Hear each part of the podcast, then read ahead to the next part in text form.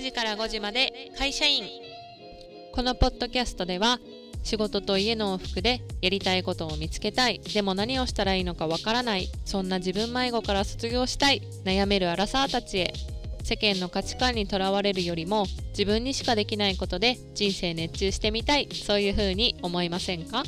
聞くだけでモヤモヤの正体を知る。自分に正直になるヒントを元会社員アラサーで脱サラしてライフコーチとして再スタートしたエミリーが発信していきます。は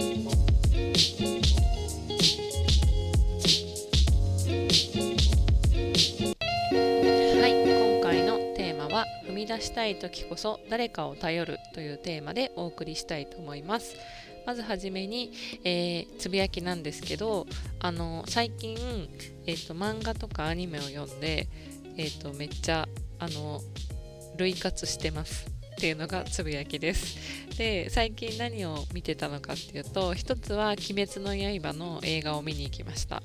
これはもうあの見に行った日に、えーと、一緒にこう見てる人たちが結構少なかったんですけど小学生の子たちが多くてであの小学生の子たちは結構その映画を見ながらえこのシーンはああだよこうだよっていうのを「鬼滅」のね映画見ながら言ってたんですけど私はもう「鬼滅の刃」を見ると感情移入しすぎて号泣してしまって結構その泣くシーン結構自分の中でグッとくるシーンが多い映画のなんかその話のあらすじだったので1人で泣いててちょっと恥ずかしかったです。っていうのが1つ目のつぶやき。で2つ目はもう1つ類活してる類活してるっていうか別に意識しようと思って泣いてるわけじゃないんですけどなんか結果的に読んでたらもう涙が止まらなくて鼻水ジュルジュルになってしまったっていう漫画がありそれがあのナルトでした。最近こうあのナルト小学生の時にすっごい好きだったんですよ「週刊少年ジャンプ」でやってたナルト。で完結してから全然見てなくて。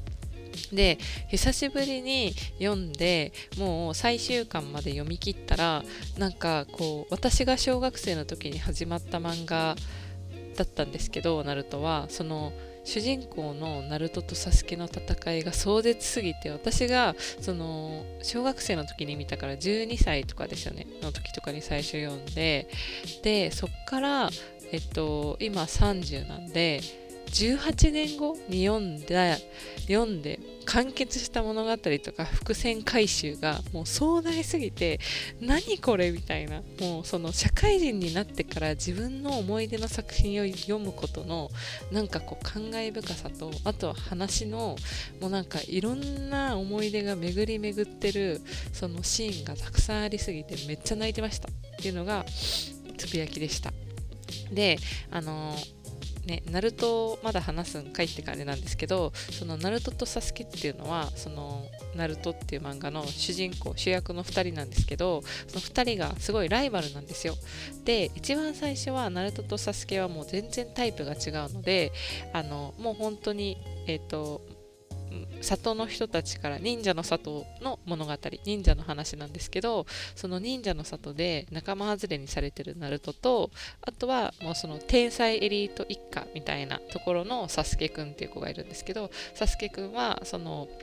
家族がね全員亡くなっていてこう心に闇を負ってるすごい対照的な2人があのだんだん仲良くなっていったりとか戦いを通してお互いね親友になっていったりでも仲違いをしてあのすごくこう仲間割れをするんですよ。もう本当に取り戻せないくらいの。そっからあの本当に紆余曲折を経て最後対戦をするんですけどそこにたどり着くまでの過程が本当にめちゃくちゃ感動ででなんかその最後そのちょっとネタバレになっちゃうんであんまり言うのはあれなんですけどサスケがそのもう孤独を感じてたところからあの本当にナルトに救われるあのナルトは絶対にサスケを見捨てないっていうのをずっと言っててそれを貫き通してその自分でさえあの友達を切ろうとしたナルトがそんなね自分を信じてずっとこう戦ってくれてたっていうのを気づいた時になんか自分たちは2人だからこういう風にこういろんなことができたんだみたいなシーンがあってはあわかるみたいな。全然忍者でも何でもないのにめっちゃなんか共感したんですよ。っていうのでちょっとこの話自分の過去の1年間とか振り返りながら私確かに仲間がいなかったらここまで来れなかったわっていうのすっごい思い出した。自分ナルトを読みながらすごいなんか人生を振り返ってちょっとこのテーマで話そうと思いました。はい。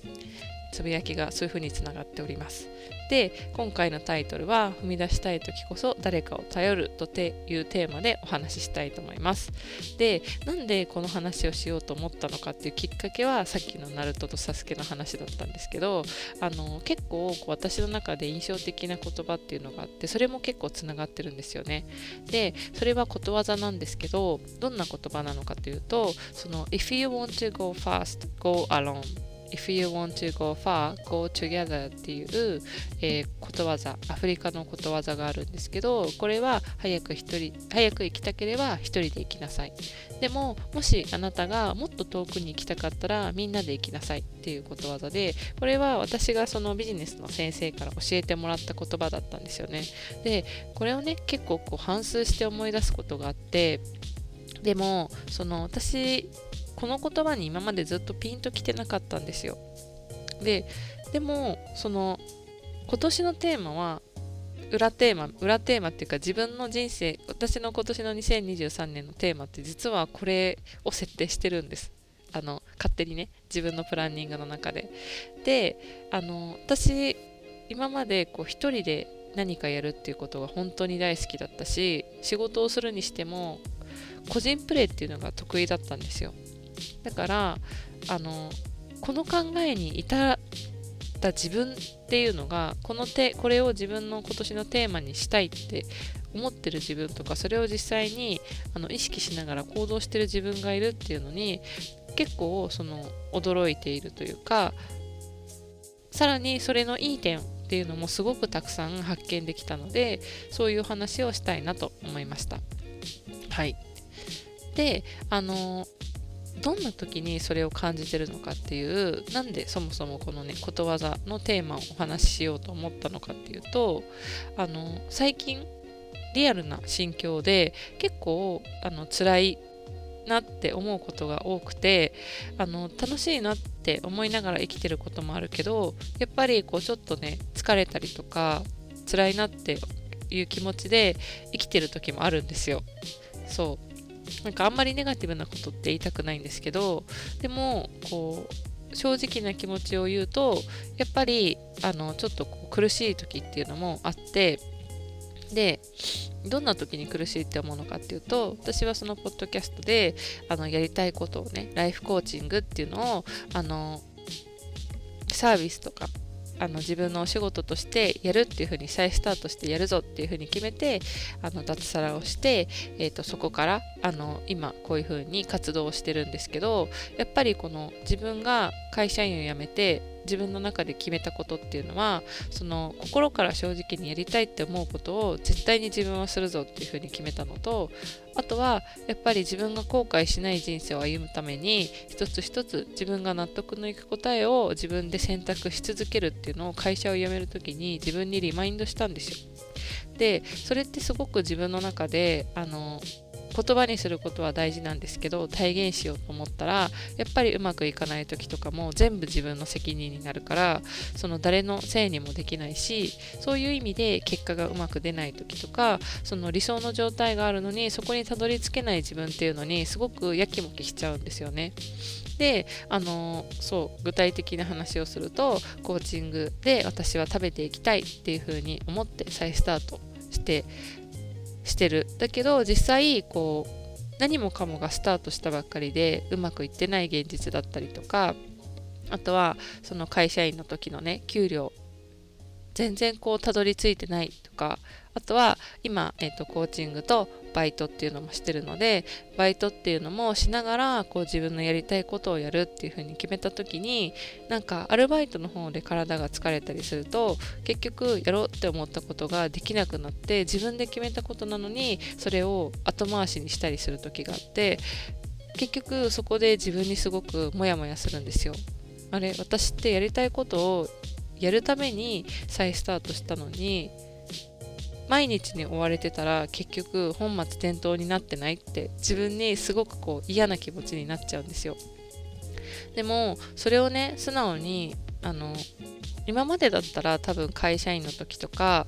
あとは過去の私だったらそれをね言葉に出すっていうのもやっぱり自分が恥ずかしい気持ちになったり周りの人に惨めだって思われるんじゃないかっていう気持ちを持って多分生きていたからそういうのをそもそも誰かにシェアしようっていう考えさえもなかったと思うんですよね。だけどこういうふうに素直な気持ちをポッドキャストでお話ししたりとかあとはあの実際にやったことはやっぱり仲間に話したりあとはえっ、ー、と自分のコーチに相談しました。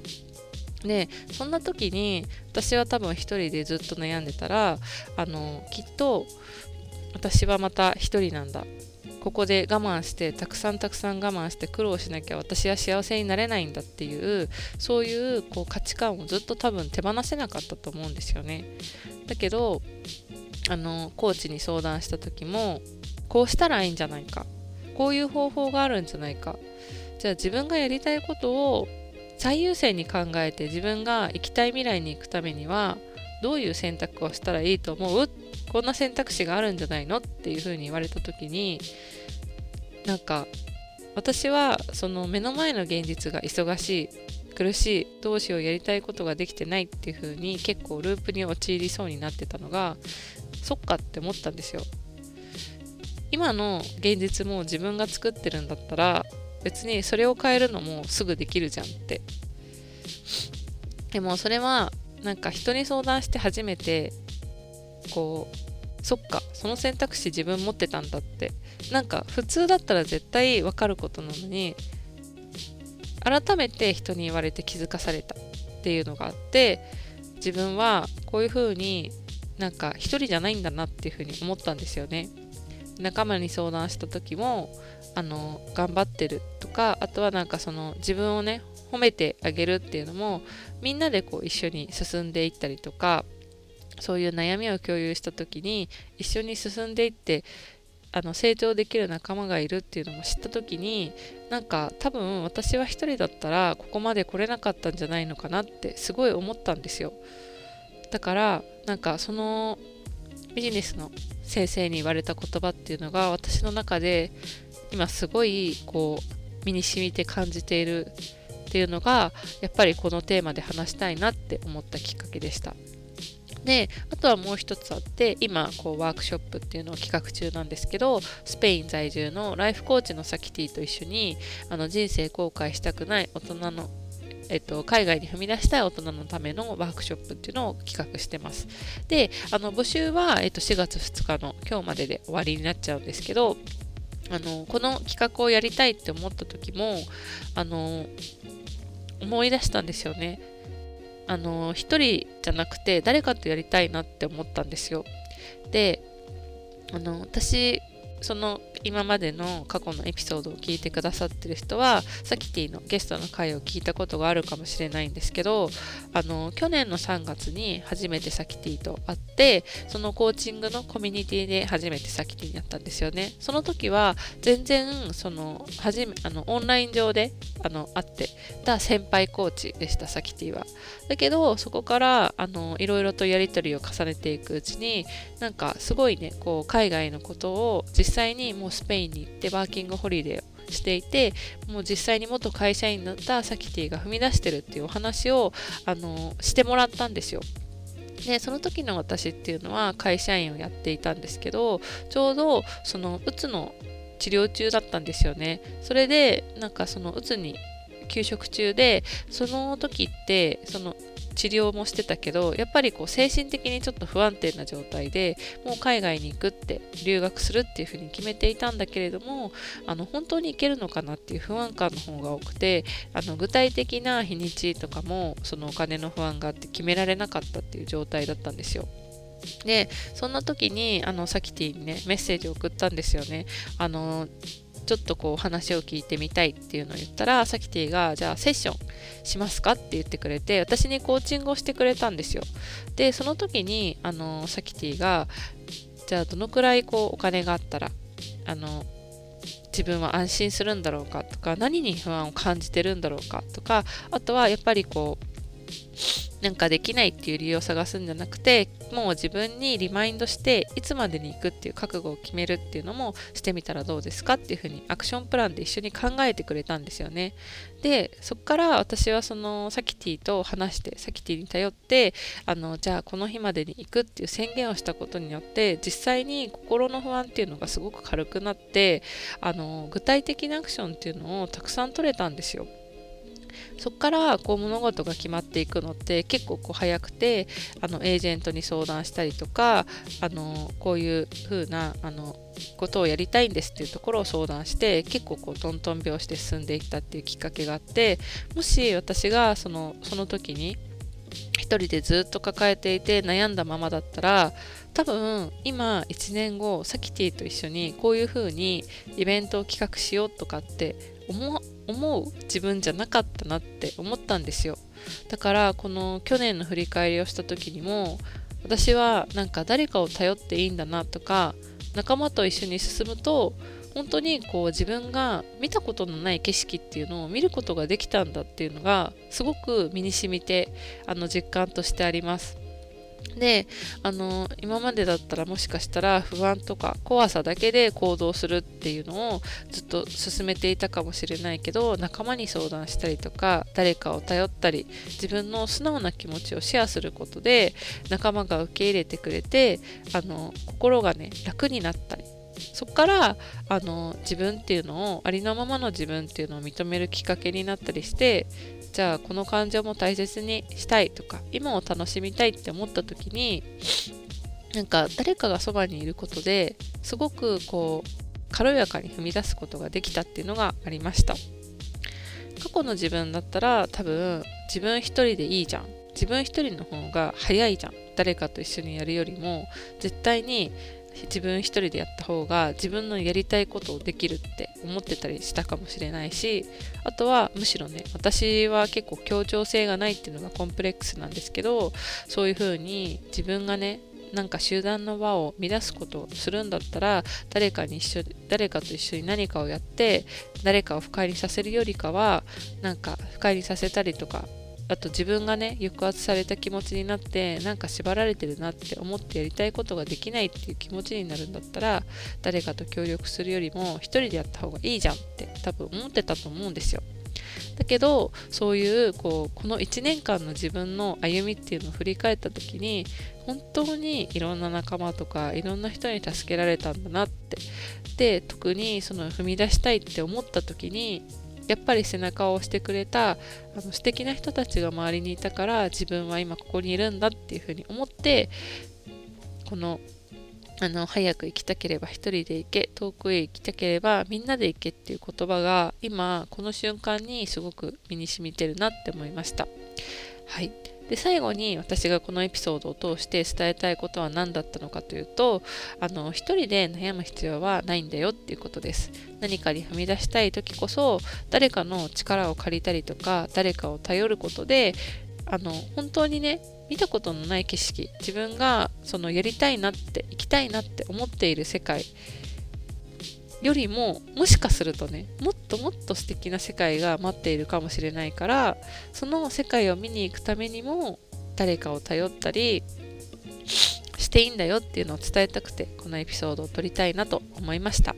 はい。聞いてくださってありがとうございます。ねナルトの話からまさかここまであのね行く行くとはっていう感じでした。そう。であのちょっとね最後にお知らせなんですけどこのイベントの話っていうのもちょっと簡単にさせてもらいたくてあの申し込みは4月2日で一旦締め切りとさせていただくんですけれどもあのもし興味のある方がいればぜひ私に DM だったり公式 LINE の方からあのちょっと気になるっていうのをちょっと言ってもらいたいなって思います。あの4月7日と4月8日どちらか参加していただく形になります。オンラインのズームで、あの海外に人生に踏み人生後悔したくない、踏み出したい、海外に踏み出したい大人のためのお金のお金とマインドセットのワークショップというものを開催します。どんなことをするのかというと、あのスペイン在住のライフコーチのサキティとあのこれからねカナダに留学予定している、えー、ライフコーチのエミリー私があの海外に踏み出せる3つのマインドセットとお金の不安と向き合うワークっていうのをやってみんなと一緒に踏み出したい大人のためのあの向き合いの時間っていうのを Zoom を通してやっていきたいと思います。興味のある方はぜひ公式 LINE か、あと Instagram の DM をいただければと思います。はい、それでは次のエピソードでお会いしましょう。公式 LINE よりリクエスト、応援メッセージをいただけるととっても嬉しいです。あなたにはあなただけの魅力やパワーがたくさんあります。そのままで素敵なあなたが自分らしく心地よい素敵な一日が過ごせますように次のエピソードでお会いしましょう。